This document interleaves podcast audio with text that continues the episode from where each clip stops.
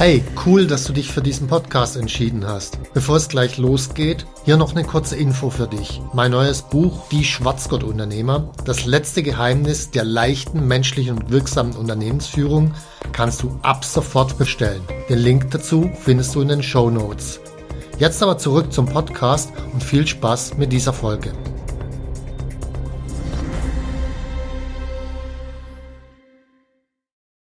Was ist der eine wichtigste Aspekt für eine erfolgreiche und langfristig funktionierende Unternehmensstrategie?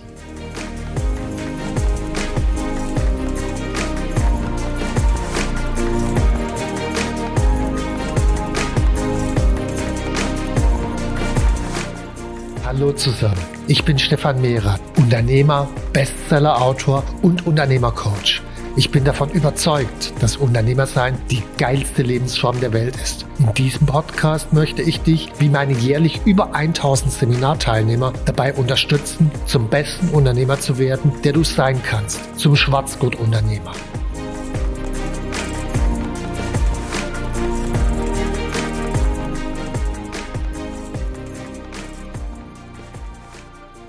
Wenn ich ein Unternehmen aufbauen will, dann werde ich mich irgendwann früher oder später mit Strategie beschäftigen müssen. Sobald ich jetzt aber beginne, im Internet zu suchen oder bei Amazon nach Strategiebüchern, dann werde ich erschlagen. Also da finde ich dann Positionierungsstrategien, zum Beispiel nach Porter, der geht eher Marktführer nach Zahlen, also wer ist der Größte im Markt. Positionierungsstrategien nach Jack Trout, der fragt eher, wer ist der Erste im Kopf des Kunden, also nennt sich beides gleich Positionierung, meint aber was anderes.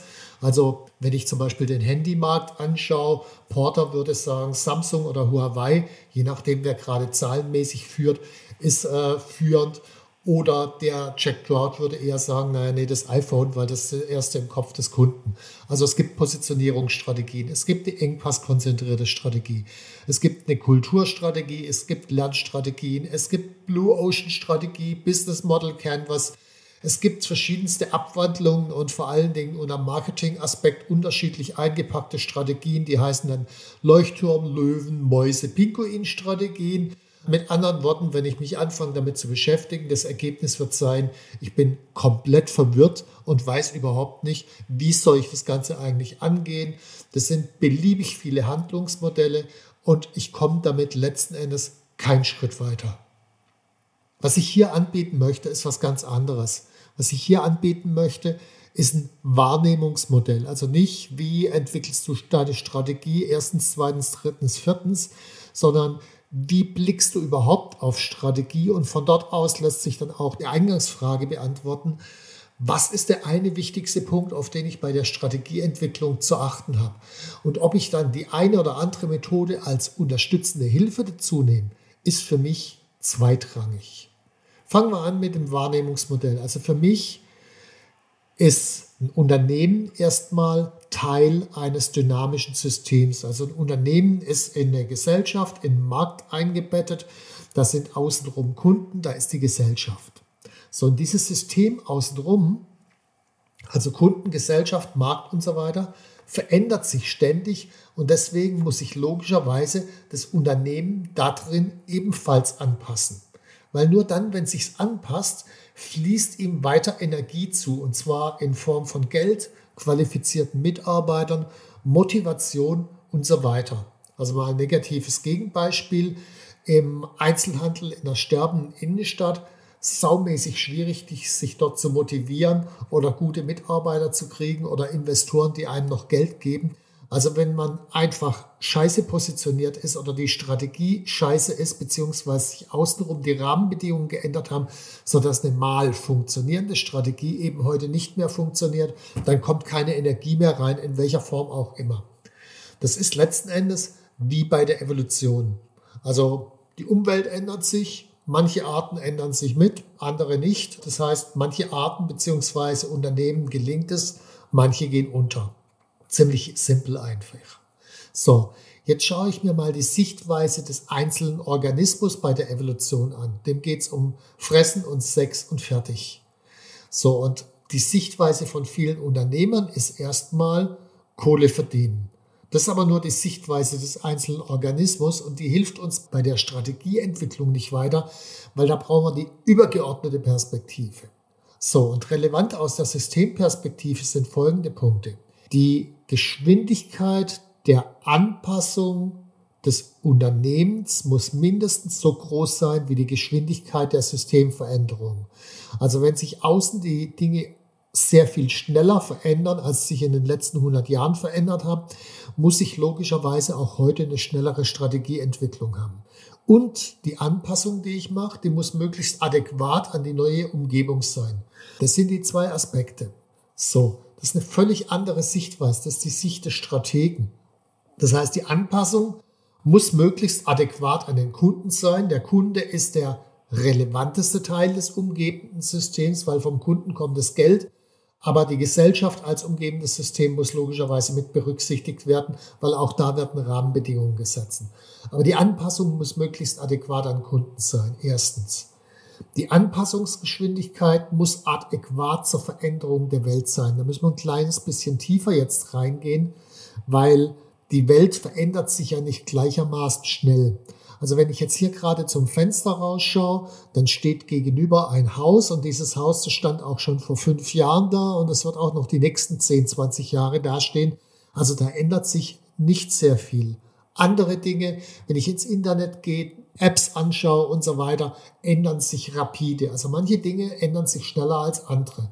Zum Beispiel die Zielgruppen, die Musikhörer, die verändern sich eher langsamer, weil die Leute haben vor 50 Jahren Musik gehört, heute machen sie es auch noch.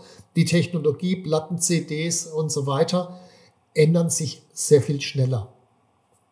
Auch Grundbedürfnisse ändern sich oft langsamer. Also so ein Grundbedürfnis nach Sicherheit und Sinn befriedigt die Kirche seit 2000 Jahren mehr oder weniger gut.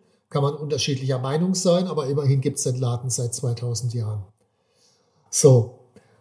Auf der anderen Seite spezifische Bedürfnisse, wie zum Beispiel ein Corona-Testzentrum. Das gibt es jetzt seit na, einem halben Jahr oder so und das wird es vielleicht noch mal ein Jahr geben und dann gibt es die Dinge einfach nicht mehr, weil die Bedürfnisse wieder weg sind. Also es gibt Dinge in der Welt, die ändern sich schneller und es gibt Dinge, die ändern sich weniger schnell. So je schneller sich viele Aspekte ändern, desto agiler muss die eigene Strategieentwicklung sein. Jetzt der nächste Punkt ist wichtig. Die Anpassung der Strategie kostet immer Geld, weil ich neu investieren muss, neu qualifizieren muss und sie kostet Gehirnschmalz, weil ich meine Strategie neu anpassen muss.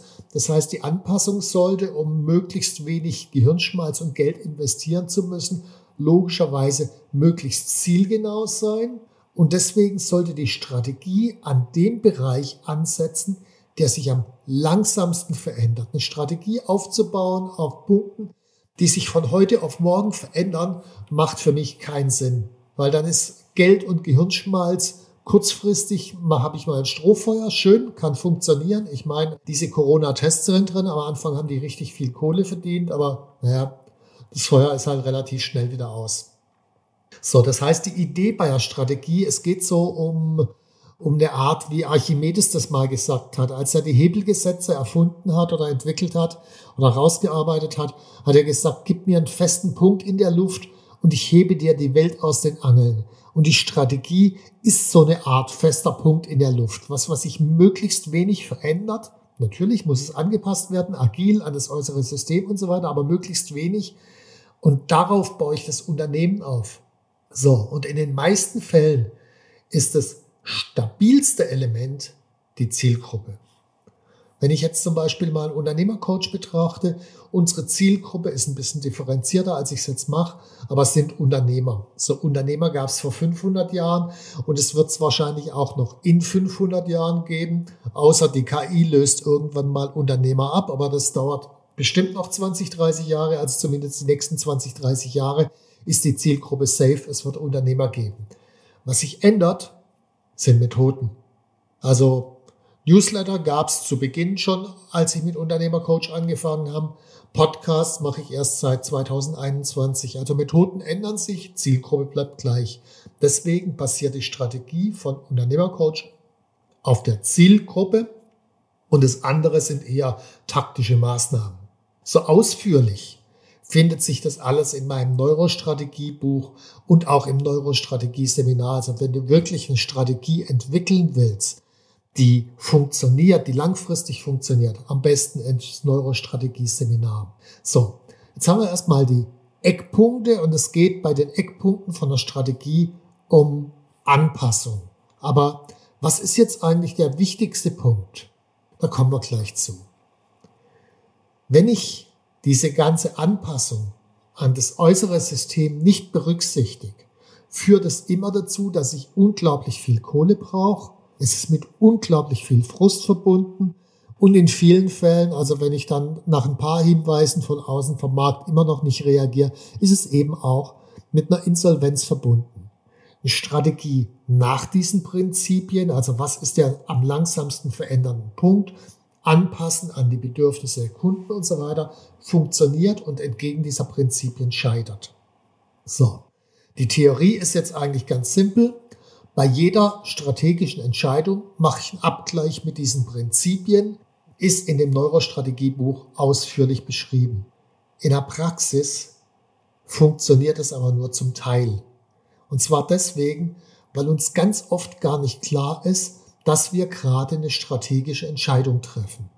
Also für mich so das klassische Beispiel ist das, wir haben eine Strategie entwickelt, eine Idee, die sich an eher, ich sag mal, die zahlungskräftigere Zielgruppe orientiert. Das heißt, wir haben Premium-Luxus-Strategie äh, entwickelt, sind mit dem ersten Kunden im Gespräch und der fragt uns, kann man was am Preis machen?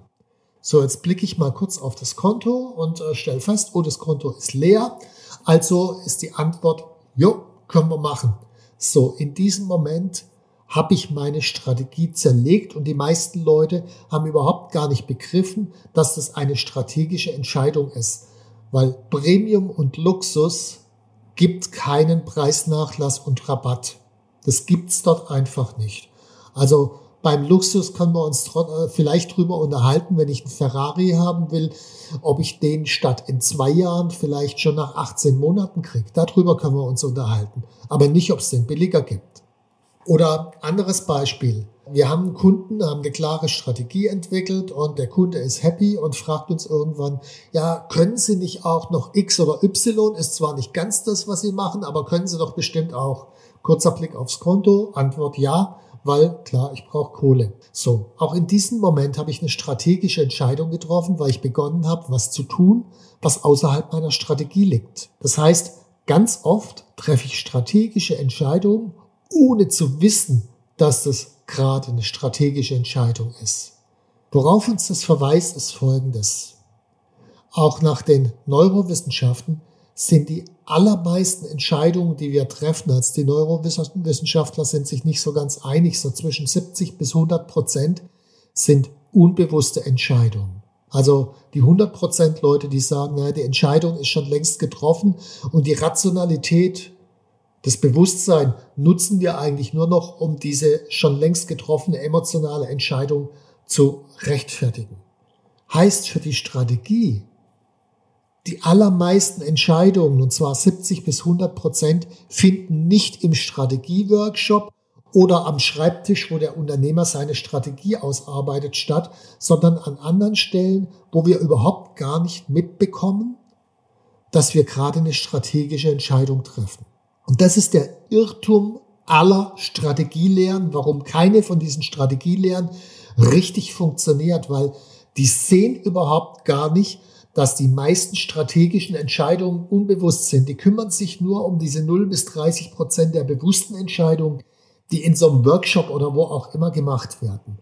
Sie ignorieren die unbewussten Entscheidungen und das ist der wichtigere Teil. Und damit ignorieren sie auch diejenigen, die diese unbewussten Entscheidungen treffen, also ganz oft der Unternehmer, aber manchmal auch die Mitarbeiter. Und deswegen funktionieren diese Strategiekonzepte manchmal und manchmal nicht. Oder dasselbe Strategiekonzept funktionieren beim einen Unternehmer und beim anderen nicht, weil der eine natürlich auch die unbewusst richtigen Entscheidungen trifft und der andere macht es nicht.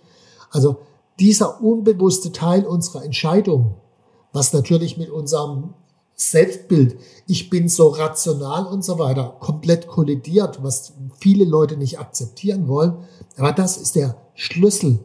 So, was ist jetzt die Konsequenz aus diesem Irrtum von allen Strategielehren? Die Konsequenz ist, ich muss die unbewussten Entscheidungen des Strategen, also egal ob der Unternehmer oder auch Mitarbeiter sind, steuern und betrachten. Und da gibt es insgesamt drei Einflussfaktoren. Erster Einflussfaktor ist das Umfeld. Das, unser Umfeld hat mit den größten Einfluss überhaupt auf uns. Deswegen muss ich darauf achten. Das heißt, habe ich ein ebenfalls strategisch denkendes Umfeld, also Leute, die ebenfalls über den Kundennutzen nachdenken und die dem Kunden helfen wollen, die in diesem System, also auf, auf dieser Systemebene, wie ich es vorher beschrieben habe, agieren weil dann können wir uns gegenseitig beginnen zu unterstützen und zu reflektieren und uns Feedback geben. Und dann werden wir von anderen auch aufmerksam gemacht auf die Dinge, wo wir unbewusst uns falsch entscheiden. Also das Umfeld ist ganz zentral.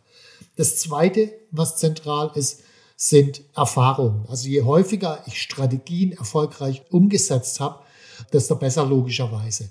Nun, als Unternehmer werde ich nicht Millionen von Strategien umsetzen, sondern je nachdem, in welchen Bereichen ich unterwegs bin oder ob ich Multi-Entrepreneur bin, vielleicht fünf in meinem ganzen Unternehmerleben, vielleicht maximal 50, aber sehr viel mehr wird es nicht sein. Das heißt, was ich noch zusätzlich brauche, und auch da kommen wir wieder auf das Umfeld zurück, ich brauche Erfahrung von anderen strategisch klugen Unternehmern. Und an der Stelle wichtig, ich brauche nur begrenzt die Erfahrung von Strategieberatern, die nie Unternehmer waren. Warum? Naja, weil der Strategieberater betrachtet normalerweise nur das, was im Strategieworkshop passiert. Und das sind die 0 bis 30 Prozent des bewussten Anteils. Wenn das dann hinterher nicht funktioniert, dann sagt er, naja, der Unternehmer hätte es ja besser umsetzen können. Das heißt, diese 70 bis 100 Prozent der Entscheidungen verbirgt er unter dem Begriff der Umsetzung und der wird auf den Unternehmer transferiert. Das heißt, ich als Berater habe damit ja gar nichts zu tun. Das heißt, Strategieberater für den bewussten Anteil, okay, kann man machen, aber für den unbewussten Anteil braucht es Unternehmer, die eine Vorstellung davon haben und Verständnis davon haben, dass die meisten strategischen Entscheidungen unbewusst und eben im Alltag stattfinden. So, an diesem Punkt kurzer Einschub, was wir anbieten regelmäßig bei uns, ist ein Neurostrategie-Seminar. Dort sind 50 bis 100 Unternehmer anwesend, die drei Tage lang bis tief in die Nächte an ihrer Strategie arbeiten und zwar auf der Basis der gemeinsamen Strategie, eben der Neurostrategie. All diese Unternehmer haben in ihren bestimmten Bereichen logischerweise gewisse Erfahrungen und können sich gegenseitig unterstützen. Es entsteht eine unglaubliche Energie, es entsteht ein Austausch und was ganz oft wichtig ist, manche von diesen Unternehmern sind gleichzeitig die Zielgruppe von anderen, so dass man unmittelbar Zielgruppentests machen kann, sich unmittelbar austauschen kann, unmittelbar von den Erfahrungen der anderen lernen kann die Energie, die in diesen drei Tagen entsteht und vor allen Dingen auch die Ergebnisse, die in dieser Zeit entstehen. Und noch wichtiger, die Freundschaften, die auch hinterher weiter da sind und die einen weiter in der Strategieumsetzung begleiten, sind Gold wert. Also Neurostrategie-Seminar meines Erachtens nach muss jeder Unternehmer mindestens einmal im Jahr machen, weil ich permanent an meiner Strategie arbeite. Aber eure Entscheidung. Ich bin halt davon überzeugt und äh, die Kunden, die da waren, sind es glücklicherweise auch. So, also wir haben drei Einflussfaktoren. Erstens Umfeld, zweitens Erfahrung und zum dritten komme ich jetzt noch. Das dritte sind unsere Gefühle. Ich hatte ja vorher schon dieses Beispiel gemacht mit äh, dem Preis, also Luxusangebot und dann fragt jemand, kann ich was mit dem Preis machen und habe das so lapidar gesagt, kurzer Blick aufs Konto, alles klar, ich kann was mit dem Preis machen oder können Sie auch noch XY, kurzer Blick aufs Konto, ja, kann ich natürlich auch machen. So, die entscheidende Frage ist die, dieser kurze Blick aufs Konto, welches Gefühl löst er denn aus? Und bei ganz vielen Unternehmern löst dieser kurze Blick aufs Konto eher das Gefühl der Angst aus. Also bei manchen nicht, aber bei den meisten ja. So, und aus dem Gefühl der Angst raus treffe ich nahezu immer die falschen strategischen Entscheidungen. Auch aus dem Gefühl der Begeisterung, also wenn ich ein bestimmtes Produkt habe und davon absolut begeistert bin, treffe ich oftmals eine falsche Entscheidung. Und zwar deswegen, weil die Begeisterung meist nicht an dem Punkt hängt, der sich am langsamsten verändert, also beispielsweise der Zielgruppe, sondern an irgendeiner Art von Produkt. Und wenn ich jetzt vom CD-Player begeistert bin, naja, und die Musikhörer auf einmal eine andere Technologie nutzen, bin ich halt am Arsch, mehr oder weniger. Das heißt, auch die Begeisterung führt uns emotional ganz oft in die Irre, außer die Begeisterung hängt eben an dem Punkt, der sich am langsamsten verändert, wo ich die Strategie aufbauen will, dann funktioniert es. Aber ansonsten funktioniert es nicht. Was am allerbesten funktioniert, zumindest dann, wenn es sich am langsamsten verändernde Element die Zielgruppe ist, ist die Liebe zu den Kunden. Weil wenn ich den Kunden liebe, dann will ich ja automatisch von innen raus, dass es dem möglichst gut geht. Dann werde ich dafür sorgen, dass sein Bedürfnis erfüllt ist. Und damit mache ich automatisch richtig aus dieser Sicht des Gesamtsystems, wo sich das Unternehmen als Teilsystem drin bewegt, optimiere ich das Teilsystem des Unternehmens immer so, dass es am besten zum Gesamtsystem passt. So, was für Nutzen habe ich jetzt und was heißt eigentlich Kundenliebe? Also erstmal Kundenliebe-Strategien, die funktionieren langfristig und sind extrem stabil. Also ich mache das jetzt seit 15 Jahren und die Erfahrungen, die meine Kunden mitgemacht haben, sind einfach der Hammer. Die sind langfristig extrem stabil. Viele von den Kunden haben auch den Strategiepreis gewonnen für eine besonders gute eigene Strategieumsetzung. So, die engere Bindung an den Kunden, die damit verbunden ist, sorgt für einen besseren Informationsaustausch. Und der entscheidende Vorteil ist, dann kriege ich nämlich viel früher mit, wenn Veränderungen im Markt entstehen, wenn die Kundenbedürfnisse sich verändern. Je enger ich am Kunden dran bin, desto früher kriege ich das logischerweise mit. Ich kriege auch bei der Strategieentwicklung ein viel besseres Feedback ob mein Angebot überhaupt zu den Bedürfnissen der Kunden passt. Und dadurch, dass ich dieses Feedback bekomme und oft auch schneller bekomme, weil ich einen engeren Kontakt habe, habe ich eine größere Agilität und kann damit schneller meine Strategie anpassen. Das heißt, ich bin viel schneller als nicht kundenliebende Strategien. So, und dann das Wichtigste und auch schönste glücklicherweise, das macht beiden Seiten logischerweise sehr viel mehr Spaß. Weil wenn ich die Kunden lieb, na gut, dann habe ich eine dramatisch höhere Motivation auf allen Seiten. Und aus der Motivation raus ergibt sich auch wieder eine bessere Veränderungsenergie. Also der Nutzen ist absolut unbestreitbar. Jetzt an dieser Stelle aber ein ganz wichtiger Punkt, der oft falsch verstanden wird von Leuten, die mein Buch Die Kunst, seine Kunden zu lieben gelesen haben. Das größte Missverständnis vieler Leser ist, das Buch, das heißt nicht die Kunst dafür zu sorgen, dass sich der Kunde geliebt fühlt. Das Buch heißt Die Kunst, seine Kunden zu lieben. Weil wenn ich mich darauf konzentrieren würde, was muss ich tun, damit sich der Kunde geliebt fühlt, dann komme ich komplett in eine Fremdbestimmung rein. Weil dann will der Kunde dieses noch und jenes noch und ich bin nur noch am Rennen. Es geht vorrangig um unsere Liebe zu den Kunden und nicht bei der Strategieentwicklung, zumindest beim Service ist was anderes, aber bei der Strategieentwicklung geht es nicht darum, ob der Kunde uns liebt. Ist zwar besser, aber ist nicht der einzelne Zweck. Sondern jetzt ganz wichtig. Wir als Anbieter entscheiden, wie wir lieben und wo wir lieben. Erstmal geht es nur um eine innere Zugewandt gegenüber dem Kunden, eine bessere Beziehung, besseren Austausch und sonst mal um gar nichts. Auf einer praktischen Ebene kann es dann sein, den einen, der eine hat eine Strategie, da liebe ich den Kunden über die Preise, der nächste liebt seinen Kunden über den Service, der nächste sagt, naja, bei mir gibt es Chefbehandlung oder wir haben eine bessere Verfügbarkeit. Bei Unternehmercoach beispielsweise ist unsere Art, wie wir unsere Kunden lieben wollen, eine Wirksamkeit und eine Nachhaltigkeit unseres Angebots. Das ist mir wichtiger als alles andere. Wir wollen wirksam und nachhaltig sein, so dass sich wirklich bei unseren Kunden, den Unternehmern, was verändert. Und daraufhin haben wir alles optimiert, alles abgestimmt. Also deswegen haben wir auch Resultate nach Seminaren, dass 80 Prozent eine neue Strategie entwickeln nach einem Strategieseminar beispielsweise. Jetzt noch wichtig. Diese Entscheidung, die wir treffen, wie wir Kunden lieben, die muss nicht allen Kunden befallen. Also manche, wenn ich eine Entscheidung treffe, okay, ich will jetzt einen tollen Service anbieten, dann kostet es logischerweise ein bisschen mehr. Das muss den preissensiblen Kunden nicht gefallen, logischerweise. Vielleicht muss ich dann meine Zielgruppe nochmal nachschärfen und ein Teil dieser jetzigen Kunden gehören gar nicht zur Zielgruppe. Oder bei uns auch.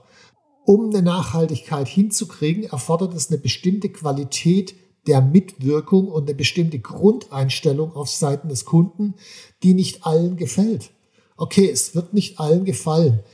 Heißt mit anderen Worten, dieses Kundenliebe-Konzept, die sind nie konfliktfrei. Also wie in jeder Beziehung gibt es dort Stress. Lieben, das wissen wir aus jeder Beziehung, heißt nicht alles zu tun, was der andere wünscht, weil dann bin ich der Dödel in der Fremdbestimmung. Worum es geht bei diesem ganzen Konzept ist, in die Selbstbestimmung zu kommen. Selbstbestimmung heißt, ich entscheide als Unternehmer, wie wir lieben. Weil Fremdbestimmung führt immer dazu, dass man den Kunden irgendwann nicht mehr liebt und damit ist die Langfristigkeit weg. Also allein um die Langfristigkeit hinzukriegen, muss ich dieses Recht bei mir behalten. Also ich entscheide, wie ich liebe. Das Buch heißt nicht, die Kunst dafür zu sorgen, dass sich der Kunde geliebt fühlt, weil das führt in die falsche Richtung. Hätte der Kunde manchmal gern, führt trotzdem in die falsche Richtung. So, wie setze ich jetzt das Ganze praktisch um?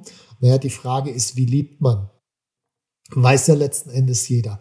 Indem ich eine Beziehung aufbaue, zum Beispiel, indem ich Freundschaft mit meinen Kunden eingehe. Manche von meinen Kunden haben wiederum Praktikum bei ihren Kunden gemacht, um den besser kennenzulernen, indem ich Orte der intensiven und nahen Begegnung schaffe. Ich meine, das kenne ich aus jeder Beziehung. Also wenn ich die Partnerin nicht sehe, also keine Orte der Begegnung habe, der intensiven und nahen, dann wird es auch mit der Liebe nichts. Also diese Orte schaffen logischerweise.